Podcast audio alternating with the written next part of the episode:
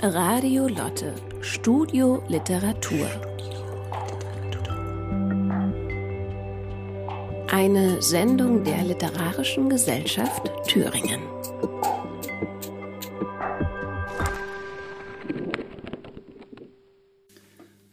Zwischen den Ufern.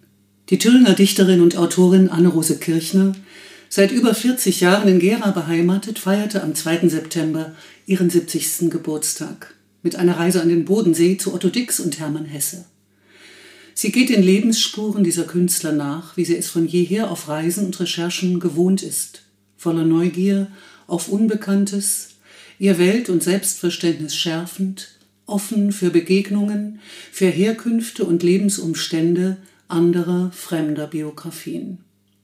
Bücher wie ihre vielgelesenen Reportagen Der Rausspeller, Traumzeit an der Geber oder Spurlos verschwunden legen davon mit ihrer genauen, realitätsnahen Erzählweise ein beredtes Zeugnis ab. Wir wollen heute anlässlich des runden Geburtstages Anne-Rose Kirchners eigenen Lebensspuren nachgehen, wollen fragen, was sie zur Autorin gemacht hat, welche Intentionen ihr Schreiben beflügeln. Wir wollen von neuen literarischen Plänen hören und davon, was sie gegenwärtig umtreibt.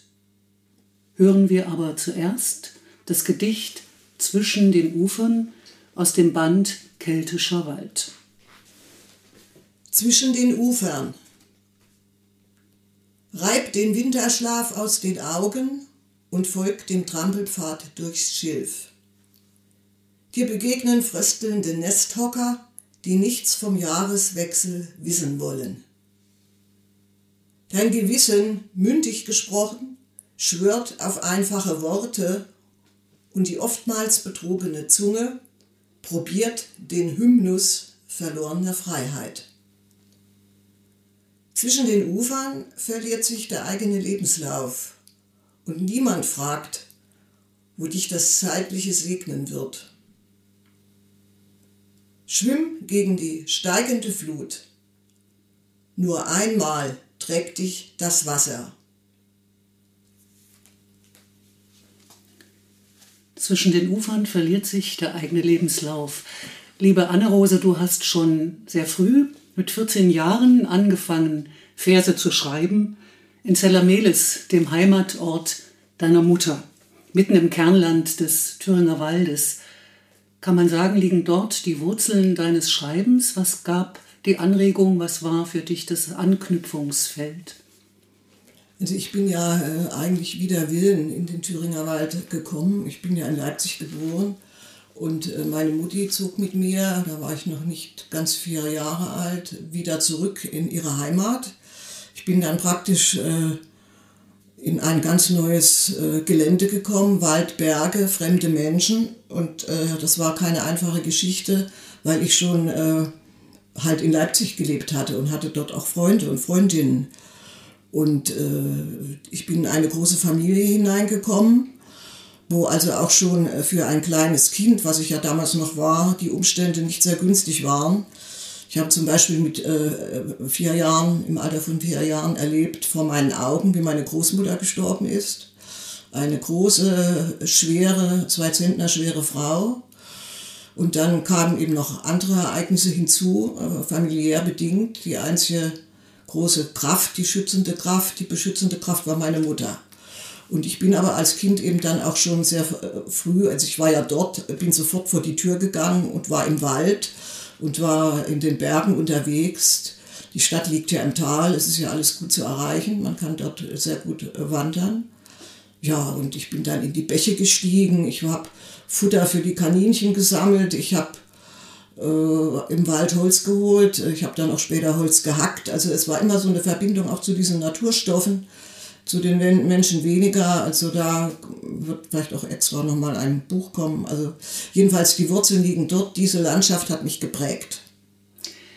Wie kam es dann zum Schreiben, zum eigentlichen Schreiben? Gab es da einen Auslöser oder eine Anregung? Oder kannst du dich erinnern an Empfindungen, die dich sozusagen zum Wort gebracht haben? Also ich hatte schon äh, sehr früh eine Beziehung zum gedruckten Buch.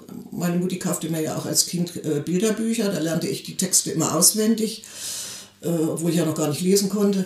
aber immer gehört, gehört habe. Und meine Mutti nahm mich dann mit, weil sie Leserin in der Stadt- äh, und Kreisbibliothek war in Zellermelis, nahm sie mich mit. Und ich habe dann praktisch äh, auch durch meine Mutti äh, an der Hand praktisch dann äh, Bücher ausgeliehen. Ich habe natürlich auch die, äh, das war ja in der DDR, so diese Mädchenliteratur gelesen. Oder hier gab es so bekannte Bücher, die auch heute noch so im Gespräch sind, wie Frank, Frank und Irene. Und dann habe ich eben auch sowjetische Autoren gelesen, der Marine Dolch von äh, Rybakow und so weiter und so fort. Und ich las dann aber auch schon äh, Bücher, die eigentlich für Erwachsene gedacht waren, weil meine Mutti hatte auch äh, einige Bücher zu Hause. Wir hatten nicht viele Bücher, wir hatten Lexika.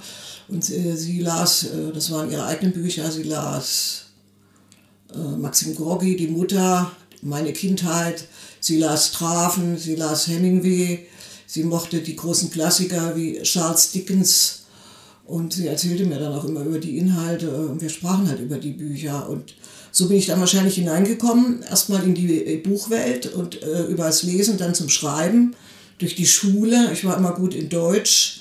Ich hatte hervorragende, muss ich sagen, äh, Diktate, immer Einsen, ohne Grammatik grammatikalische Fehler, alles perfekt. Und äh, mit 14 habe ich dann angefangen zu schreiben. Da war der Auslöser das Gedicht im Lesebuch, im Schullesebuch, Johannes Erbecher, die Ballade von den Dreien. Und das ist ein sehr szenisches Gedicht, ein sehr kurzes Gedicht. Und da habe ich irgendwie vielleicht innerlich gespürt, was ein Gedicht bedeuten könnte oder was ein Gedicht aussagen könnte. Also die, äh, dass es auch eine Möglichkeit gibt, äh, mit wörtlicher Rede im Gedicht zu arbeiten. Ja, und das ging dann irgendwie weiter, ja. Also ja, du beschreibst gerade erste so bleibende Leseeindrücke, sagtest auch, ähm, dass die Erfahrung als Kind schreiben und lesen lernen zu können ein Wunder für dich war. Ja? Ähm, kann man sagen, ähm, dass es noch andere bleibende Leselektüren, Leseeindrücke oder Erlebnisse gab über Johannes Erbecher hinaus? Das ist äh, dann halt im Laufe der Jahre gekommen. Ich war ja dann auch eine ganz fleißige Leserin in der Bibliothek. Ich weiß noch, das Lyrikregal stand ganz hinten in der Ecke. Ich war immer die Einzige, die dort suchte. Ja, ich habe dann den ganzen äh, Lyrikkanon, den, den man so in, dort in so einer Bibliothek vorfindet, durchgearbeitet. Also, was weiß ich, Heine und alle möglichen Möhrecke, äh, Möhrige, Klopstock, alles durcheinander. Und äh, als ich dann äh, 16 war, habe ich dann schon angefangen, mir Bücher zu kaufen, also eigene Lyrikbände zu kaufen. Also ich kriegte ja immer ein bisschen Taschengeld. Und das habe ich dann über meine Lehrzeit immer weitergetrieben. Ich habe mir dann also ein, äh, ein ganz schönes Arsenal an Büchern zugelegt. Da war eben dann auch neben Johannes Erbecher beispielsweise eben auch äh, Johannes Bobrowski wichtig. Ja, ich habe also ich könnte jetzt hunderte Namen nennen von, von äh, Lyrikern, äh, deren äh, Gedichte ich gelesen habe. Ne? Ja, von Bobrowski hast du in dem Alter schon alle Bände besessen, ja, ganz. Ich bin während meiner Lehrzeit oder vielleicht auch schon vorher, weil in Zelamelis in der Buchhandlung gab es die Bände nicht. Eine Neuerscheinung äh, von Bobrowski. Bin ich dann nach Schmalkalden gefahren in die dortige Buchhandlung, weil die dort äh, zu erwerben waren und habe die dann gekauft. Bin da mit dem Zug darüber und wenn ich da heute dran denke, da staune ich auch über mich selber. Ja, so hat sich das dann eins zum anderen gefügt. Man kann das gar nicht so voneinander trennen. Ne? Und äh, mit 20 war mir dann schon bewusst, dass ich äh, schreiben muss. Weil ich habe ja alles Mögliche gemacht vorher, also bevor ich zu schreiben angefangen habe mit 14. Ich habe Gitarre gespielt, ich habe versucht äh, zu singen, ich habe mich im Sport versucht, funktionierte alles nicht. Äh, ich hatte keine Stimme, also das da war ich auch zu faul, irgendwie Noten zu lernen. Naja, es ist halt dann irgendwie doch zum Schreiben gekommen so der künstlerische Drang, der Ausdrucksdrang, war der immer, war einfach es war immer, ich muss auch sagen, ich habe immer, ich habe mich immer anders gefühlt. Ich will nicht sagen außenseitermäßig, aber ich habe mich immer anders gefühlt als meine Klassenkameraden. Ich hatte dort auch keine richtigen Schulfreunde in dem Sinne. Es war eine äh, Schulfreundin, mit der ich auf einer Bank saß, Angela, die dann später Bibliothekarin wurde. Wir haben auch heute wieder einen wunderbaren Kontakt. Das war aber so die einzige und ich war sonst immer für mich. Also ich habe dann auch zu Hause gesessen und habe ganze Einträge aus Lexikas abgeschrieben in so kleine Heftchen. weil mich danach gedrängt hat, äh, Wissen zu erfahren. Das war aber ein Wissen, was in der Schule gar nicht gebraucht wurde ne? oder aktuell war, aber das war mir egal. Ne? Ich habe dann eben schon so Notizen für mich gemacht. Ja, eine wichtige Begegnung, auch im Hinblick auf äh, Tipps für Lektüre oder weiterführende Anregungen zum Schreiben, war das Kennenlernen von Wolf Kirsten, als du 21 Jahre alt warst. Ich hatte seine Gedichte schon gelesen, wie, wie äh, Gedichte auch von vielen anderen, und hatte auch zu der gleichen Zeit äh, Rainer Kunze entdeckt. Und die Geschichte ist ja interessant, also Rainer Kunze weiß ich auch. Ähm, ich wusste, dass ich jemanden brauche, der mir Ratschläge gibt, der mir sagt, sind die Gedichte gut, äh, ist das was, wirst du deinen Weg weitergehen können oder ist alles sinnlos? Und äh, ich wollte ja weiterkommen, also ich wusste, da ist eine Kraft in mir, die verlangt, nach draußen zu gelangen. Und ich hatte dann Briefwechsel, ich habe immer irgendwie versucht, äh, Kontakt mit Autoren aufzunehmen. Ich hatte dann Briefwechsel mit Max Zimmering, der schrieb mir immer wohlwollende Worte, konnte aber offensichtlich mit meinen Gedichten nichts anfangen. Er starb dann leider, er hatte mich noch eingeladen, er wohnte auf dem Weißen Hirsch, äh, zu ihm zu kommen. Und dann äh, war ich ja immer auch in unserer Stadtbibliothek. Äh, da fanden auch immer jeden Monat Lesungen mit eingeladenen Schriftstellern statt. Ich kann mich noch genau erinnern an einen Abend mit dem sorbischen Autor Juri Bressan, Zudem bin ich dann nach der Veranstaltung hingegangen und habe ihm meine Gedichte einfach hingelegt auf den Tisch. Und er war, fand das gut, er war freundlich, er war nett. Er sagte dann, aber Mädel, ich schreibe doch Prosa, ich kann mit den Gedichten nichts anfangen. Du musst dir jemanden suchen, der Gedichte, auch Lyrik schreibt. Ja, und ich bin dann eben auch schon damals so in der Lektüre gewesen mit den beiden äh, vorhin genannten, also Kirsten und Kunze. Und konnte mich auch nicht entscheiden, wer für mich vielleicht wichtig wäre oder am wichtigsten. Ne? Und da habe ich dann an das Lyrikaktiv der DDR geschrieben, damals Vorsitzender Günter Teige, und habe gebeten um die Adressen der beiden Autoren. Und da ich ja oben im Thüringer Wald hinter den sieben Bergen lebte, wusste ich damals nicht, was mit äh, Rainer Kunze schon im Bezirk Gera abging, mit Stadtsicherheit und Spitzelei und so weiter und so fort. Das war mir nicht bekannt. Und demzufolge bekam ich die Adresse von Wolf Kirsten und damit war mein Weg besiegelt. Ich schickte ihm meine Gedichte, vier, fünf, und äh, er antwortete dann sehr schnell und äh, dann ging der Kontakt weiter. Wir haben uns dann auch in Weimar getroffen. Er hat mich dann nochmal eingeladen zu einer Verbandssitzung dieses Erfurter Schriftstellerverbandes. Da habe ich dann auch Gedichte gelesen. Ich kann mich noch erinnern, da war Harald Gerlach dabei, den ich damals zum ersten Mal kennenlernte und den dessen Gedichte ich auch schon kannte, seinen ersten Lyrikband Sprung ins Hafermeer. Also das war alles dann so ein, ein, wie sagen, ein Kosmos, der sich füllte mit neuen, neuen Begegnungen, neuen Büchern, neuen Kontakten. Ne? Wolf Kirsten mit seinem Band Satzanfang war sehr wichtig für der dich. War ganz wesentlich. Die Gedichte lese ich auch heute immer mal wieder gerne. Und äh, da sind ja auch so Kindheitsgedichte dabei, diese Landschaft dort um Meisen. Das hat mich schon äh, sehr äh, angeregt, weil es eben auch so eine äh, Lyrik ist. Sie ist nicht so verknappt wie bei Kunze, sondern sie geht in die Landschaft hinein, sie geht in die Sprache hinein, sie geht in die Schicksale hinein. Und das hat mir dann doch äh, mehr, mehr, ich will nicht sagen, zugesagt. Also ich habe immer so gesagt, äh, lange, lange Jahre, eigentlich möchte ich so schreiben wie Wolf, aber das ist mir nicht gegeben und ich wollte ihn auch nie nachahmen oder adaptieren oder so. Ich habe immer versucht, meinen eigenen Weg zu gehen. Ja, ihr habt auch, als es um deinen zweiten Band im Maskensaal ging, der 1989 erschienen ist, ähm, gemeinsam an der Titelfindung gearbeitet. Also er hat die Anregung für diesen Titel gegeben nach einem Langgedicht, das in diesem Band Aufnahme gefunden hat.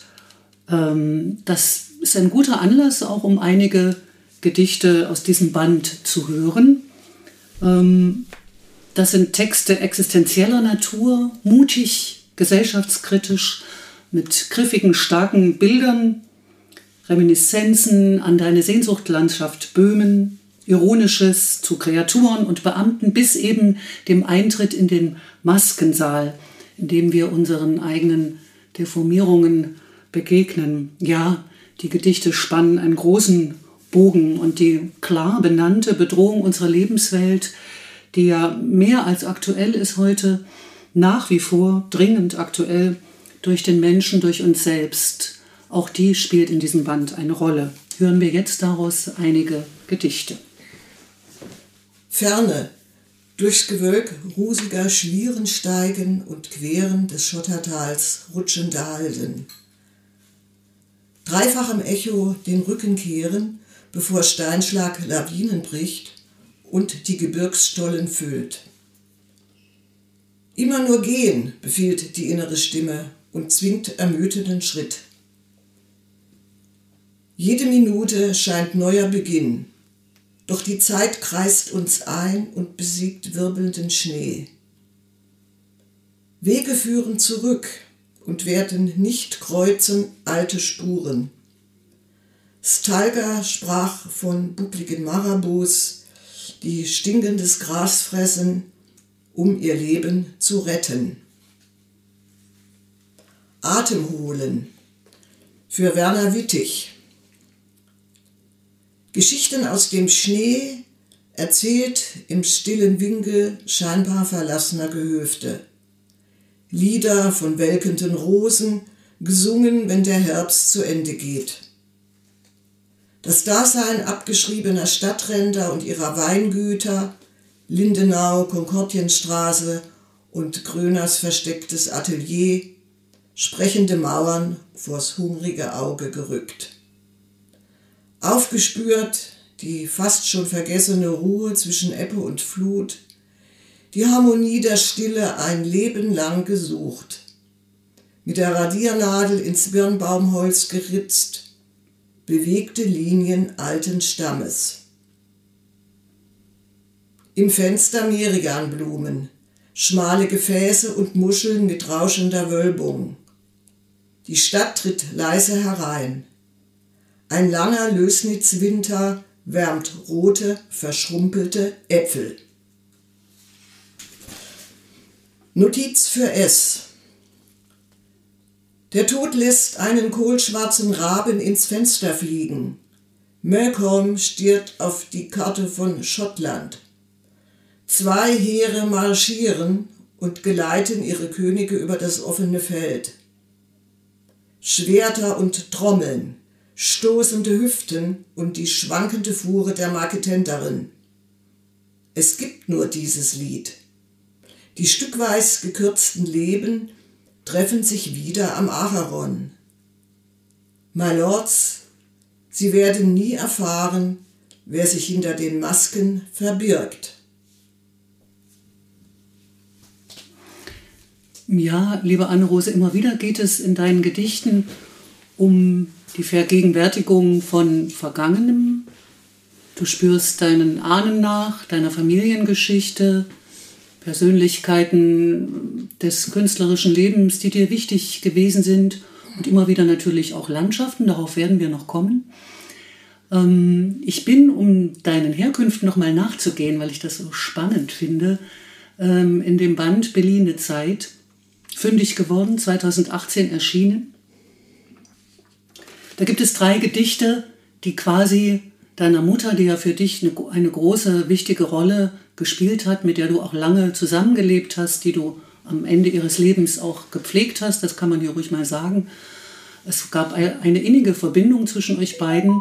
Also drei Gedichte in diesem Band Berliner Zeit, schweres Wetter, Erinnerung und Kuhstirn sind der Mutter quasi gewidmet.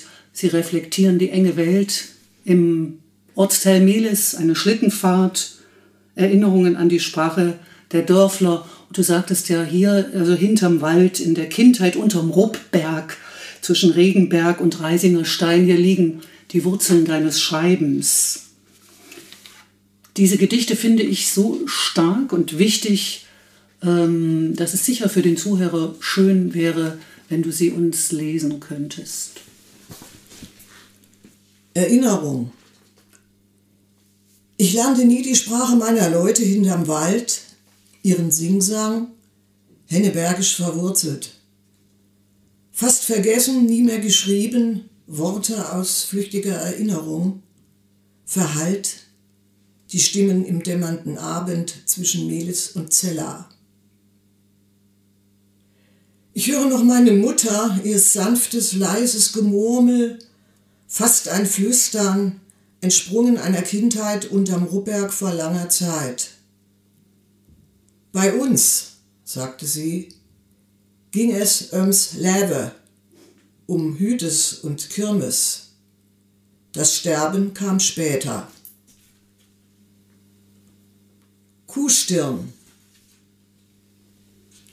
Auf ächzenden Schlittenkufen die steile Blässe bezwingen, die uns nächtens über vereiste Huckel hinabschleudert. Mit ihren Fersen bremst, bremst die Mutter behutsam den Schnee. In meiner Hand scheuert der zerfaserte Strick, den ich krampfhaft umschlinge. Viel zu kurz die Sekunden für den Traum vom endlosen Fliegen. Sanft gleiten wir die letzten Meter zu Tal, am Schulhof vorbei, eiskalten Wind im Nacken. Schweres Wetter. Zwischen Regenberg und Reisinger Stein treuten die Wetter und krummelten regenschwer. Eingekeilt in den Schlund brach sich Donnerhall. Blitze zuckten durch die drängende schwarze Wand und das Wasser übergoss den Talkessel bis an die dichten Waldränder. Das schwere Gebräu zog langsam über die Stadt. Der Himmel klarte auf, als wäre nichts geschehen.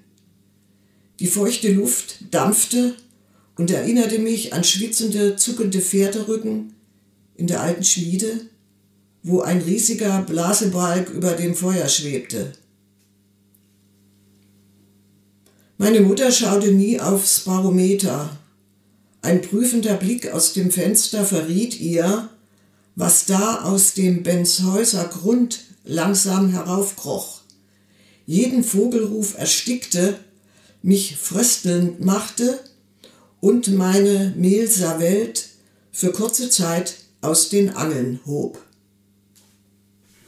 Der Schmied, der Bäcker, dann auch der Scherenschleifer, die werden uns später wieder begegnen, auch in deiner dokumentarischen Prosa. Figuren deiner Kindheit, deiner Familiengeschichte, des dörflichen Lebens. Du schreibst aber auch vom Traum, vom endlosen Fliegen. Also diese Sehnsucht nach Weite, nach Freiheit war einfach als Gegenpol zum engen Thüringer Wald damals auch schon da. Du hast auch den Wald irgendwann verlassen, aber auch erstmal in Suhl eine Ausbildung gemacht. Und zwar nach der Schulzeit als Steno-Phono- Typistin, ein Beruf, ähnlich wie die Tastomatensetzerin, mit dem die Hörer überhaupt nichts anfangen können. Ein ausgestorbener Beruf, in dem du dann, oder in diesen beiden Berufen, du dann in Suhl beim Freien Wort, bei der Zeitung Das Freie Wort, ähm, über sechs Jahre gearbeitet hast. Kannst du das vielleicht äh, schildern, wie das damals zusammenhing? Also der Beruf, ähm, diese Berufswahl war sehr schwierig. Ich war ja auch in, in so einer Krise nach der Schulzeit stinkend faul, keine Lust und äh, Pubertät. Ich war ein bisschen Spätzünder mit der Pubertät. Und äh, ich habe überlegt, also meine Klassenlehrerin, die hat bestimmt gedacht, ach naja, mit die Anne Rose so tolle Noten hatte sie nicht. Also Mathematik und so war ganz schlimm.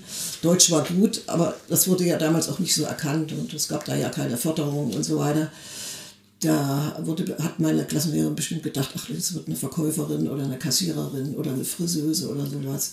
Was sie sich eigentlich vorgestellt hat an Berufen, für mich hat sie mir nie gesagt. Aber mir war klar, es muss irgendwas sein, was mit Schreiben zu tun hat und nicht irgend so ein Beruf, äh, in dem ich dann irgendwie ersticke. Ne? Also es sollte was Geistliches sein.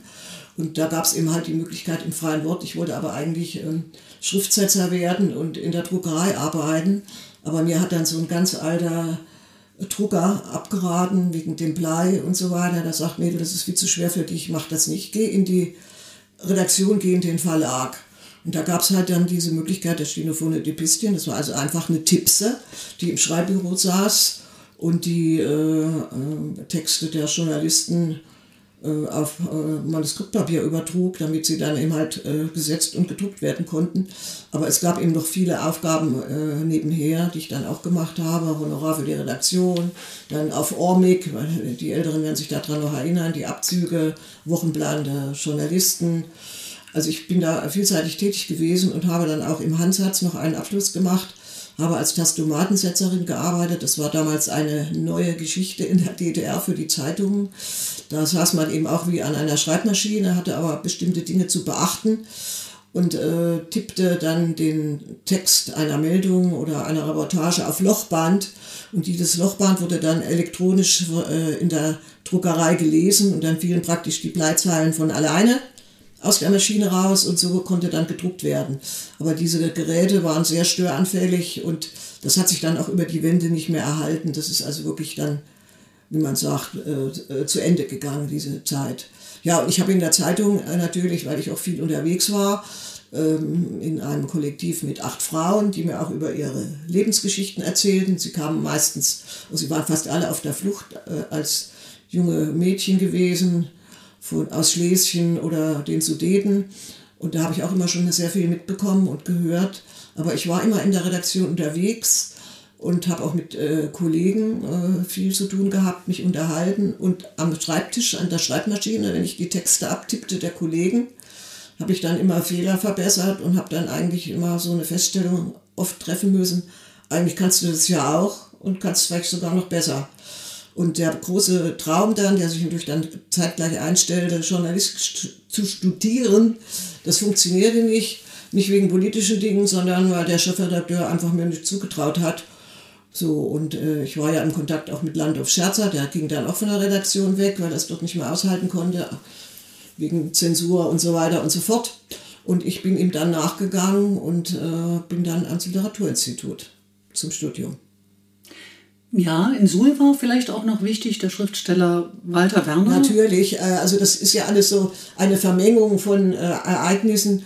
Wenn man das so rückschaut, das kann man eigentlich gar nicht mehr so richtig fassen, weil es einfach zu viel war. Also es gab in Suhl äh, einen zurückschreibender Werktätiger, da bin ich mit 18 Jahren hin, der wurde von einer Journalistin geleitet, eine Kulturjournalistin, eine tolle Frau, starke Zigarettenraucherin, rote Haare und ganz tolle Stimme, ehemalige Schauspielerin gewesen. Sie hat mich so in den Zirkel da aufgenommen. Gelernt habe ich da eigentlich nichts, aber sie hat mir immer Mut gemacht, sie hat an mich geglaubt. Und äh, als Hannelore Schwarz, so hieß sie, dann verstarb, bin ich dann in den Zirkel äh, zu Walter Werner. Aber ich hatte mit Walter Werner nicht so den heißen Draht, muss ich sagen. Also ich glaube, er hat auch nicht so mir was zugetraut. Äh, das hat sich dann erst im Alter als er mich dann später in Gera besucht hat, hat sich das dann vollkommen äh, umgedreht und ich schon meine Lyrikbände veröffentlicht hatte, hat sich auch dieses Verhältnis äh, zwischen uns äh, total verbessert. Also wir hatten dann so einen tollen Draht. Das kann ich einfach nur nochmal sagen. Also ich habe ihn auch sehr geschätzt. Ich will nicht sagen, dass ich ihn verehrt habe, aber diese Gedichte, die ja auch in dieser thüringischen Landschaft spielen, die, das unstete Holz beispielsweise, das sind, sind wesentliche Gedichte auch für mich gewesen. Ja. Also neben den Gedichten äh, von Wolf Kirsten. Aber Wolf Kirsten war mir immer näher. Du hast dann den Sprung nach Leipzig gewagt, ans Literaturinstitut Johannes R. Becher, da drei Jahre studiert, zusammen unter anderem mit Thomas Rosenlöcher und Angela Kraus. Eine ganz sicher prägende Zeit, prägende Jahre für dich? Ja, also es war ja die Rückkehr in meine äh, Geburts- und Kindheitsstadt. Ich bin dann auch mal in meinem Haus gewesen, in der Wettiner Straße. Ja, und äh, ich hatte äh, ja den, wie soll ich sagen, den Schubs äh, von äh, Wolf Kirsten bekommen. Er hat immer zu mir gesagt, du musst aus der Sule-Ecke da unten weg, das wird nichts. Wenn du aus dem freien Wort da kommst du nicht mehr raus.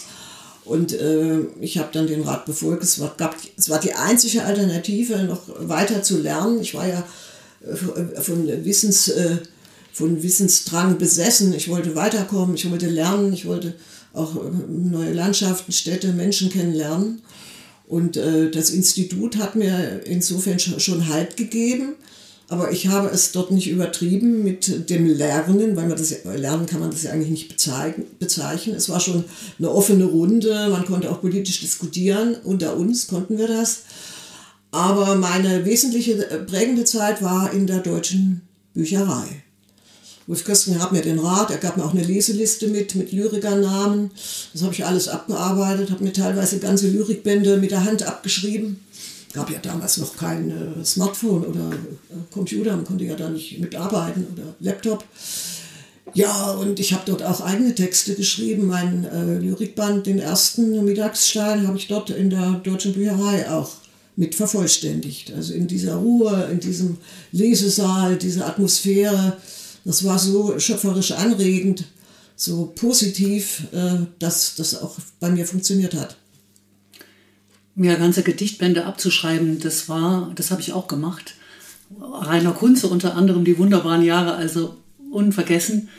Das war aber auch der DDR-Situation geschuldet mit ihrer Zensur und natürlich auch der Tatsache, dass es viele interessante Bücher eben entweder gar nicht gab, weil sie in Westverlagen erschienen sind oder aber nur unter dem Ladentisch. Und da waren wir mehr oder weniger auch gezwungen zu solchen, ähm, in Anführungsstrichen, Maßnahmen, die aber unser eigenes ähm, Verständnis für Literatur und äh, auch eigenes Selbstverständnis beim Schreiben letzten Endes ja geschärft haben.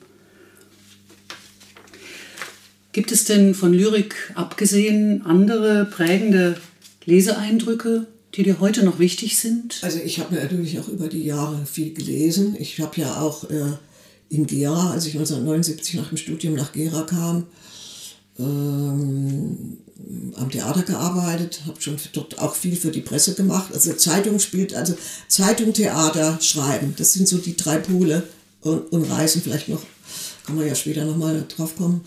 Aber ich habe dann auch schon mit, das war ja damals die Volkswacht, dort zusammengearbeitet, eine Theaterseite einmal oder zweimal im Monat dort gemacht und habe dann äh, 1989 nach der Wendezeit dann dort die Literaturseite übernommen bzw. aufgebaut. Ich habe dann auch in, dieser, in diesen Jahren nach der Wende unwahrscheinlich viele Romane und Bücher gelesen. Also ein Riesenkanon, aber für mich waren auch schon, äh, äh um den Weg in die Prosa anzudeuten, ähm, Autoren wichtig, die halt in diese Richtung der literarischen Reportage gingen. Also es sind aber mehr so Autoren, die äh, abseits des Mainstreams liegen, wie Gauss, Pollock, also ich will nicht sagen Ick und Erwin Kisch, aber so diese Richtung, auch der Bücher, der Fußwanderer ist mir auch wichtig. Das ist eigentlich mehr so eine Literatur, die mir gefällt. Also so große Romane äh, sind heute nicht mehr so mein Ding. Aber wie gesagt, ich habe viel gelesen, müsste ich jetzt äh, überlegen, äh, viele, viele Namen. Und äh, ja, es ist also ein großes Feld. Also ich mag so eine Literatur, die einfach ähm, unverstellt ist, zubackend. Also nicht so eine experimentelle Literatur und das mag ich auch in der Lyrik nicht, weil mir das nicht entgegenkommt. Ich habe da Mühe, mich hineinzufinden. Also klare Sprache, genaue Beschreibungen, gute, gute, guter Ersatzbau und so weiter und so fort. Wo was hängen bleibt bei einem. Ne? Es muss natürlich auch einen bewegen, es muss ins Herz gehen. Also wenn ich merke dann immer, wenn das irgendwie gestellt ist oder wenn ein Autor in der Prosa versucht, was zu schreiben, weil er irgendwas schreiben will, dann hat eigentlich gar keine Idee und das äh, merke ich schnell und das, da lese ich dann auch nicht weiter. Und da gibt es ja genügend junge Autoren und auch ältere Literatur ist ja davon geprä auch geprägt, leider. Ja, das sind alles Parameter, die dann dein eigenes ähm, dokumentarisches Schreiben ja auch kennzeichnen. Wir kommen darauf noch zurück. Bodenständig, realitätsnah, mitten aus dem Leben gegriffen, klar, ähm, konzentriert. Ähm, mich interessiert jetzt aber doch noch mal, um bei deiner Biografie und dem Gang deiner Biografie zu bleiben, ähm, deine Zeit in Gera am Theater. Du hast dann, als du von Leipzig zurückkamst, äh, als Dramaturgie-Sekretärin gearbeitet, ähm, als Regieassistentin. Du warst fast zehn Jahre in Gera am Theater. Wie kam das zustande? Woher kam deine Liebe zum Theater? Und warum gerade in Gera, deiner ja dann Heimatstadt gewordenen Stadt, Heimstadt geworden? Hm. Also die Liebe zum Theater ist schon früh erwacht. Ich war ja, wie ich schon andeutete, ein bisschen anders gestrickt als meine Schulkameraden. Also ich war viel mehr neugierig und ich wusste, es gibt noch was anderes. Und äh, zu Hause sind diese Erwachsenen, die sich ständig streiten in dieser Familie. Es muss auch noch was anderes in der Welt geben, was, was gut ist und was schön ist. Und ich kann mich noch genau erinnern, ich weiß nicht mehr den Tag, es war aber wohl, ich war zwölf Jahre alt, ein Abend, wir fuhren mit, dem Bus, äh, Abonnement, Schulklasse ins Theater. Und zwar ins Kulturhaus 7. Oktober nach Suhl. Da fanden Konzerte statt, Theateraufführungen und so weiter. Und da gab es die ähm, klassische Oper, eine sehr unterhaltsame Oper, eine leichte Oper, der Waffenschmied. Und als ich dann dieses Bühnengeschehen verfolgte, die Gesänge und zum Beispiel gibt es ja auch dieses Lied, ihr armen, armen Mädchen, wir sind so übel dran und so weiter und so fort. Und da hat es mich gepackt. Und meine ganzen Klassenkameraden, die langweilten sich, die warfen mit Papier im, im äh, Theatersaal rum. Und äh, also es war einfach, äh, äh bei denen kam nichts an. Bei mir kam aber was an. Und äh, danach habe ich eben dann angefangen, Oper zu hören. Ich hatte Brief, Briefwechsel mit einer Opernsängerin an der Komischen Oper über viele Jahre. Die habe ich, hab ich dann auch besucht in Vorstellungen und äh, habe mich auch immer mit ihr über Oper unterhalten. Das ging dann immer weiter. Ich habe Opernlexikon gekauft und Schallplatten und so weiter und so fort. Und dann habe ich äh, später in, in den 70er Jahren, da kann ich aber jetzt den Anlass nicht mehr genau sagen, ich war 1977 das erste Mal in Moskau und ich habe damals schon Elena Oprasova, die große russische Mezzosopranistin, gekannt von Aufnahmen. Ich liebe diese Sängerin auch heute, sie lebt ja leider nicht mehr, heute noch. Und äh, so ist mir der Weg irgendwie Theater, Oper, auch Schauspiel. Ich war dann auch äh, viel in Berlin, habe mir Theateraufführungen angeguckt. Das gehörte da einfach zu meinem Leben dazu. Und als ich nach Gera bin, wusste ich natürlich, da gibt es das Theater. Und wenn du nach Gera gehst, dann kannst du nur dort am Theater arbeiten. Du kannst nicht in irgendein Kulturhaus gehen oder in irgendwo was anderes machen oder Zeitungen, weiß ich nicht, war nicht, stand nicht auf dem Plan, Theater. Und das klappte dann auch. Ne? Ich habe die, die erste, ersten Jahre war ich ja äh, Theater besessen. Ich hab jede, bin auf jede Probe gerannt, wenn es möglich war und überall war ich dabei. Ja. Und dann habe ich ja Nachtpförtnerin gemacht, da bin ich in der Nacht mit der Taschenlampe auf die große Bühne. Es war alles ein bisschen unheimlich, habe Kontrolle gemacht. Dann habe ich äh, Garderobe von Besuchern angenommen und dann zuletzt die Pressearbeit, das war der größte Teil, das waren glaube ich fünf oder sechs Jahre, habe ich dann als Pressereferentin gearbeitet. Und das war dann auch für, der für mich geeignete Job, sag ich mal, der Beruf. Ja, du hast Texte verfasst ja auch für Rundfunk und Theater, ein Kinderhörspiel, Die Birnenfee, ein Libretto zur Märchenoper Die Goldene Gans aber dann 1989 doch dich entschlossen, ähm, dich als freie Autorin selbstständig zu machen. Da warst du schon Hausautorin im Aufbauverlag, hattest deinen ersten Band Mittagsstein schon veröffentlicht 1979. 1989 kam der zweite Band im Maskensaal, aus dem wir vorhin schon Gedichte gehört haben. Ähm, wie ging es dir damit, gerade in diesem Wendejahr? Also ich habe aus zwei Gründen äh, ab Theater aufgehört kann ich ja erzählen. Also der erste Grund war, dass ich als Pressereferentin natürlich nach draußen zum Publikum äh, hin eine positive Meinung über die Aufführung vertreten musste. Und das haute irgendwann nicht mehr hin, da gab es eine große äh, Differenz. Und äh, dann hatte ich zu Hause meine alte Mutti, die mich brauchte. Und äh, situationsmäßig hat sich das dann auch immer verschärft und da habe ich mich entschlossen, freischaffen zu werden. Und dieses erste Jahr war ja, äh, also im Januar habe ich aufgehört, 1.1.89 und im Herbst war ja die Wende. Und dieses ganze Dreivierteljahr vorher habe ich Lesungen gehabt, ich habe viel Veranstaltungen gehabt, so viel habe ich wahrscheinlich noch nie gehabt dann später.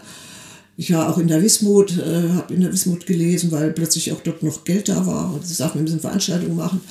Ja, und dann, und dann war ich im Frühjahr 90 zum ersten Mal in der BAD, habe dort auch Lesungen gemacht. Ja, das hat sich dann alles so äh, ineinander äh, geschoben und ich muss sagen, die Wende war eine Befreiung für mich. Vor allem natürlich, äh, was äh, das Lesen angeht, dass man bestimmte Bücher nun auch kaufen konnte. Das Unschöne war natürlich, dass die DDR so verramscht wurde, die Literatur, das ist eine andere Geschichte und dass man eben auch reisen konnte. Ne? Also für mich war die Wende eine Befreiung und ich muss auch sagen, trotz der großen Verlagsveränderungen oder Umbrüche, Abbrüche, was weiß ich, Bücher landeten auf den äh, Halden irgendwo bei Leipzig, äh, habe ich äh, nie äh, tiefgehende Probleme gehabt. Ich bin irgendwie immer weitergekommen.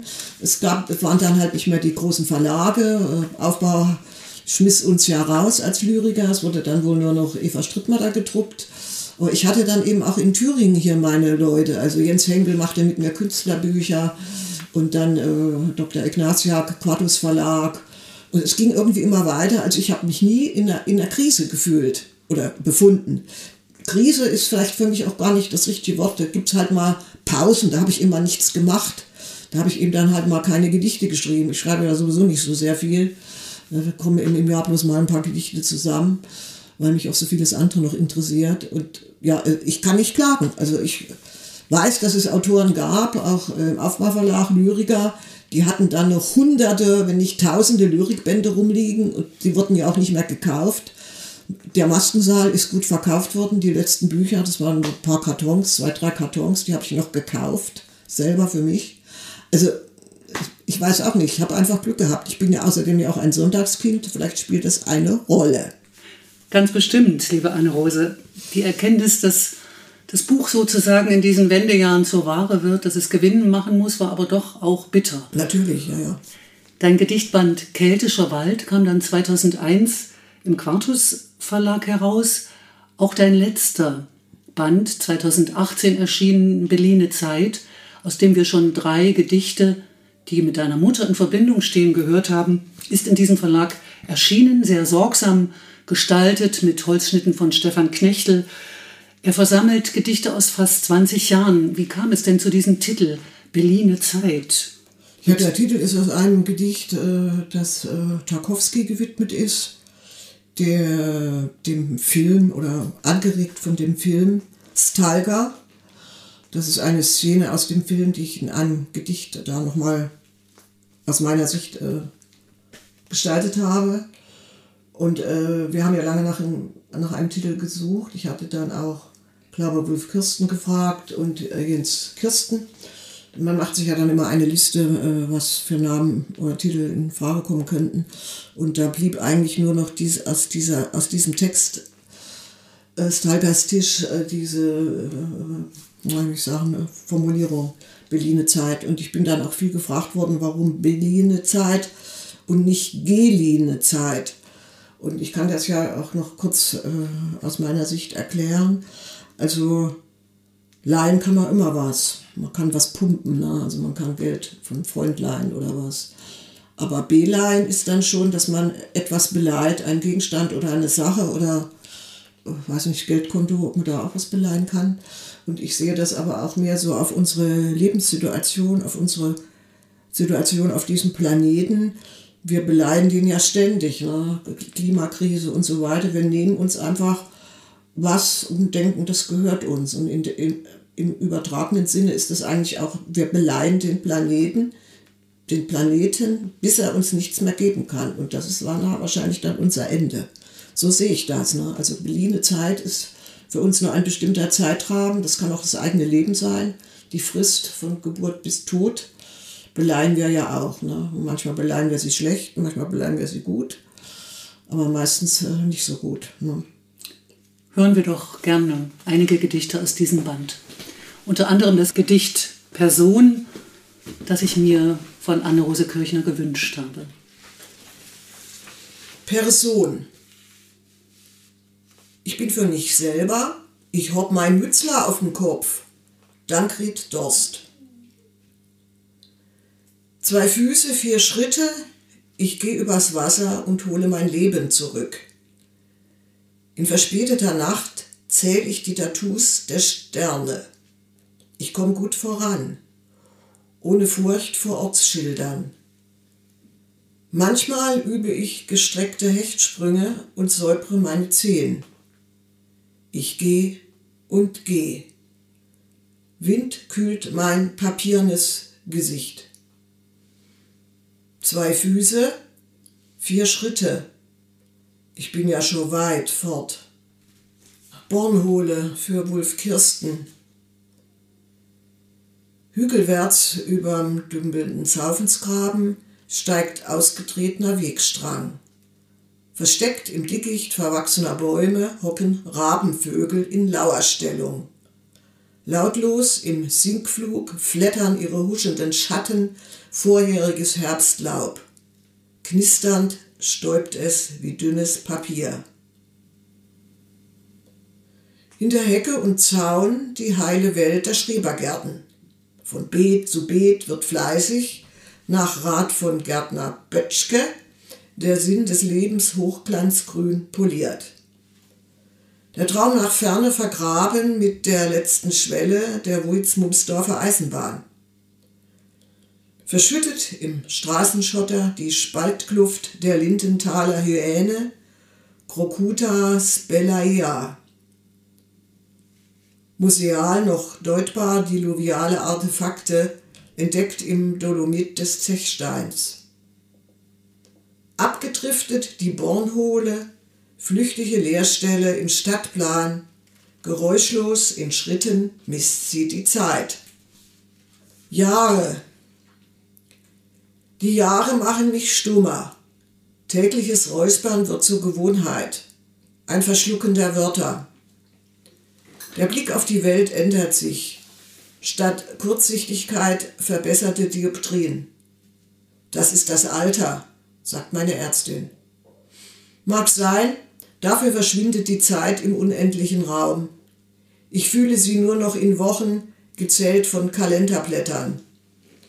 Die Tage sind sporadisch einer nüchternen Erwähnung wert, als Summe meiner gelebten Jahre zwischen Licht und Schall.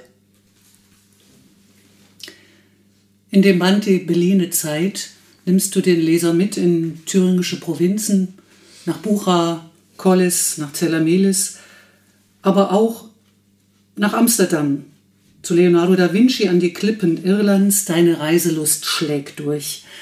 Die Liste deiner Ziele ist lang, Anne Rose. Polen, die UdSSR, Irland, Niederlande, die USA, Lemberg, Tschernowitsch in der Ukraine, Wien, Genf, Turin und Venetien, Litauen, Lettland, Estland und immer wieder Südböhmen und Mähren, eine lange Liste deiner Sehnsuchtsorte.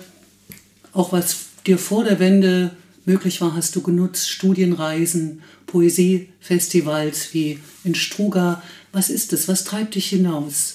Was findest du? Ach, ja, ich weiß manchmal nicht, was ich finde. Ich erwarte eigentlich nichts. Und wenn man nichts erwartet, dann begegnet einem ja was ich äh, bin halt ein aktiver Mensch und äh, lebe ja in Gera. Das ist nun keine riesige Metropole, aber wenn ich in Berlin wäre, würde es mir wahrscheinlich auch so gehen. Es ist dann ein, eines Tages so ein Gefühl von Enge da oder man ist einfach neugierig, man ist fiebrig auf die Welt und man hat Ziele, wo man noch hin möchte.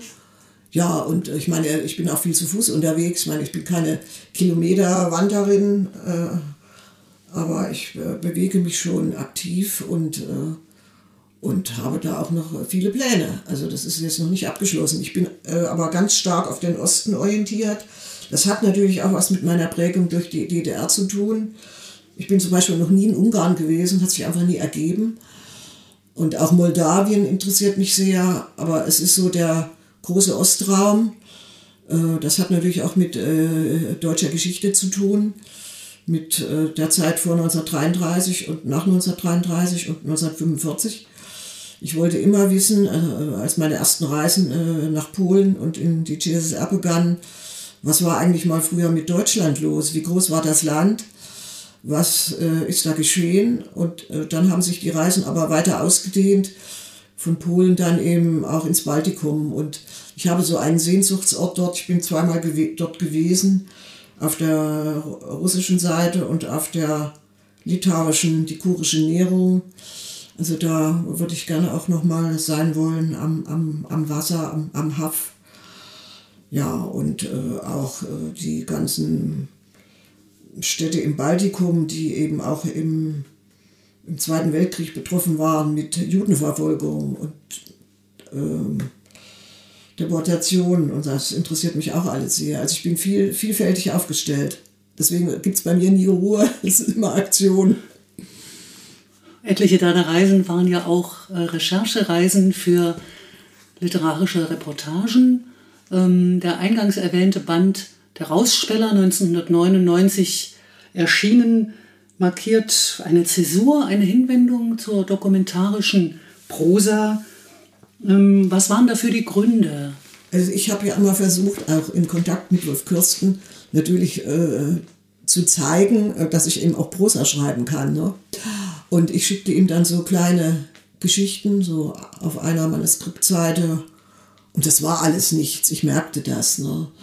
Und äh, Wolf Kirsten hat dann auch gesagt, die Figuren sind viel zu starr, zu hölzern. Das ist nicht deine, deine Strecke. Aber ich bin ja durch die Zeitungsarbeit da auch immer angeregt gewesen, oder in, Kon in Kontakt gekommen mit äh, den Reportagen zum Beispiel auch von Landolf Scherzer. Und äh, das hat mich immer interessiert. Und dann habe ich ja 1976 für den Aufbauverlag für die Anthologie äh, Begegnungen, hoffe ich, ich den Titel jetzt richtig, äh, im Kopf noch, äh, habe ich ein Porträt über einen Bierbrauer geschrieben, der in Meiningen im VB Getränkekombinat arbeitete. Da bin ich immer nach meiner Arbeit äh, nach Meiningen gefahren von Suhl und habe dort in der Nachtschicht im, im Sudhaus mitgearbeitet. Also ich habe Sudbericht geschrieben, also das Schriftliche gemacht und den ganzen äh, Herstellungsprozess des Bieres kennengelernt und musste dann auch mal einen Einstand geben mit Bier trinken, weil ich das auch noch nicht so konnte.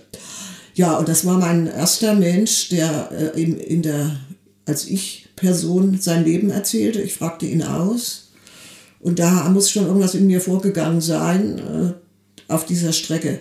Da waren aber dann äh, viele Jahre dazwischen, also von 1976 bis 1999. Ne? Und äh, ich hatte dann äh, im Aufbauverlag angefragt, ob sie äh, Thüringer Geschichten möchten. Nein, man hatte da kein Interesse. Ich bin aber dann trotzdem aktiv geworden und habe dann Thüringer Handwerker aufgesucht und habe sie bei ihrer Arbeit beobachtet, habe auch teilweise dort im Ort gewohnt, äh, wenn es möglich war. Also Orgelbauer Müllerin in der Rhön und Orgelbauer Saalfeld und Steinmetz, Oberndorf bei Gera.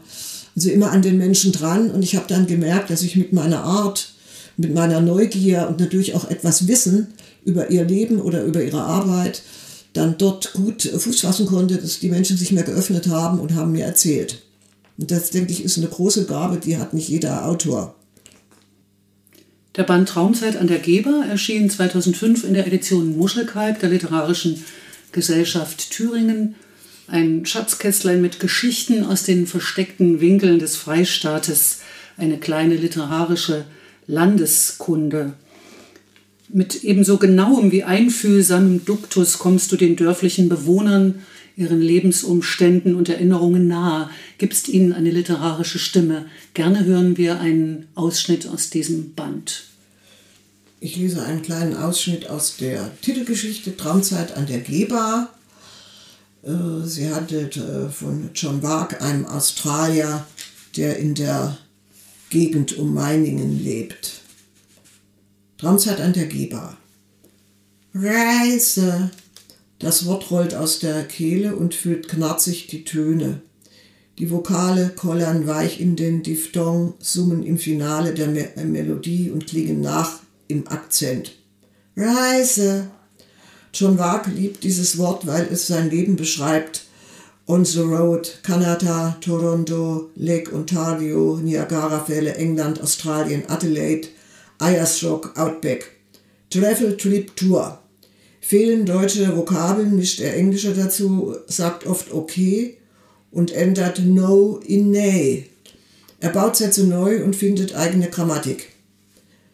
Meine Kinder sprechen Meininger platt, Hochdeutsch können sie auch. Das ist hier nicht einfach zu lernen. John Waag kämpft mit den Tücken des hennebergischen Dialekts und hört staunend, wenn sich Edward, 14, als Stepfas Hüser versucht und seine Schwestern Victoria, 16 und Alexandra, 19, mitbabbeln. Nu könnt's Hüdes mache, normal, so viel Spaß gemacht, alles war glücklich und zufrieden von Adelaide, Adelaide in Südaustralien, Adelaide in Südaustralien hat John Wag seinen Slang nach Thüringen in Rhön mitgebracht. Dort sprechen wir die Vokale lang, während die Leute an der Ostküste kürzer und härter betonen. Wir sagen Glas, so wie hier in Sydney oder Brisbane heißt es Glas. Erklärt er nicht ohne Hinweis auf die Squatters, freie Siedler, die Adelaide 1836 gründeten und anders sprachen als die Häftlinge, die Konvikts in den Strafkolonien von Neu-Südwales. In Hamburg lebten zwei Ameisen, die wollten nach Australien reisen. Bei Altona auf der Chaussee, da taten ihnen die Beine weh, und da verzichteten sie weise dann auf den letzten Teil der Reise. John Wahr kennt die Verse von Joachim Ringelnatz und er weiß, dass viele Deutsche von Terra Australis träumen wie vor ihnen Generationen. Durchschnittlich 2000 sollen jährlich nach Australien auswandern. Und wie viele Australier lassen sich in Deutschland nieder? John Wag ist einer von wenigen. Er nahm Abschied von der Goodwood Route, dem Handelshaus aus viktorianischer Zeit, das er vor Jahren hergerichtet hatte, von dem Glenelg Tram, von der Victoria Bridge und dem Torrance River, kündigte seinen Job als Self-Manager und reiste im Mai 1999 mit Erika, seiner Frau, und den Kindern in die Bundesrepublik ein. Ziel Stepfershausen, Landkreis Schmalkalden-Meiningen. Ein ganzes Dorf stand Kopf, als der Laster mit dem Container, Länge 40 Fuß, die viel zu schmale Hauptstraße bezwang und sich quer in die Kirchgasse stellte, damit die Wags sofort abladen konnten. Wer allzu neugierig auf die Ausländer war, musste sich gedulden, denn der Container, breiter als manches Haus, versperrte die Sicht. Haben wir Picknick oben auf der Geber gehabt im Oktober 1997. Meine Frau und die Kinder waren im Wald, ich saß in der Sonne, weil es ein schöner Herbsttag war, und ich hatte das Gefühl, dass wir hier wohnen konnten. Und ist Erika zurück zu mir gekommen und hat gesagt, ich habe das komische Gefühl, hier können wir einen Neuanfang machen. Liebe Anne-Rose Kirchner, einen Ausblick für unsere Hörer. Hast du etwas in der Schublade? Was beschäftigt dich? Ich hörte, dass du dich seit zwei Jahren intensiv mit der russischen Estradensängerin Kapitalina Lazarenko beschäftigt hast, auch dein Russisch aufgefrischt hast. Was könnte daraus werden? Also ich habe äh, einen großen Plan, wie er Wirklichkeit wird, ist natürlich vollkommen offen. Auf jeden Fall steht fest, dass ich nächstes Jahr unbedingt im Frühjahr, Sommer nach Russland reisen werde, egal was kommt. Äh, ich habe das jetzt wegen Corona in diesem Herbst nochmal verschoben.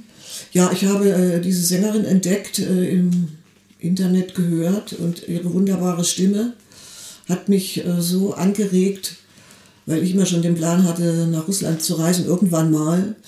Also wieder äh, Russisch zu lernen äh, und habe dann auch äh, die Lieder der, dieser Sängerin äh, gehört, mitgesungen, mir die Texte übersetzt, mir die Texte ausgedruckt, russische Tastatur für den Computer besorgt, habe dann äh, äh, mehrere Versuche unternommen, mein Russisch zu verbessern. Heute arbeite ich mit einer Russin in Gera zusammen, die mit mir lernt. Die ist eine strenge Lehrerin. Sie lobt mich, aber sie kritisiert mich auch. Und ich habe festgestellt, eine Erfahrung, die ich in meinem Leben noch nie gemacht habe, wie schön diese russische Sprache ist, dass sie in mir schon immer war und ist. Und ich plötzlich äh, angefangen habe, russische Gedichte zu lesen im Original von Zvetajewa, Achmatova, Pasternak und äh, die, äh, Lermontov vor allem und vor allem Jesenin. Und das hat mich auch in meinem Inneren nochmal total umgekrempelt. Also auch für was Neues wieder offen zu sein und auch wieder für Schönheit in der Sprache was zu empfinden, was nun gerade auch in dieser Corona-Zeit vielleicht vielen Menschen abgegangen ist, weil sie nicht so die Kontakte hatten. Aber ich kann mich immer ganz gut mit mir selber beschäftigen. Und das ist natürlich dann auch eine feine Sache, wenn man Russisch auch laut für sich selber liest und was versteht und weiterkommen will und weiter lernt. Und ja, es ist einfach eine schöne Erfahrung. Nicht vorübergehen, ohne die Welt zu berühren, lesen wir eine Zeile im Gedicht Dobritsch I von Anne-Rose Kirchner. Wir gehen nicht vorüber an dieser Lektüre, ohne mit den Augen der Dichterin die Welt berührt zu haben, auch heute, gerade heute. Im Gegenzug berührt uns ihre klare, geradlinige poetische Sprache, ihre Anverwandlung der Welt, macht uns staunen, lässt uns wissender und weltläufiger zurück. Mögen auch die nächsten Jahre dir Gesundheit, Schaffenskraft, vielfältige literarische Projekte und Ideen und eindrückliche künstlerische Begegnungen bringen, liebe Anne-Rose. Herzlichen Glückwunsch zum 70. Geburtstag. Danke sehr.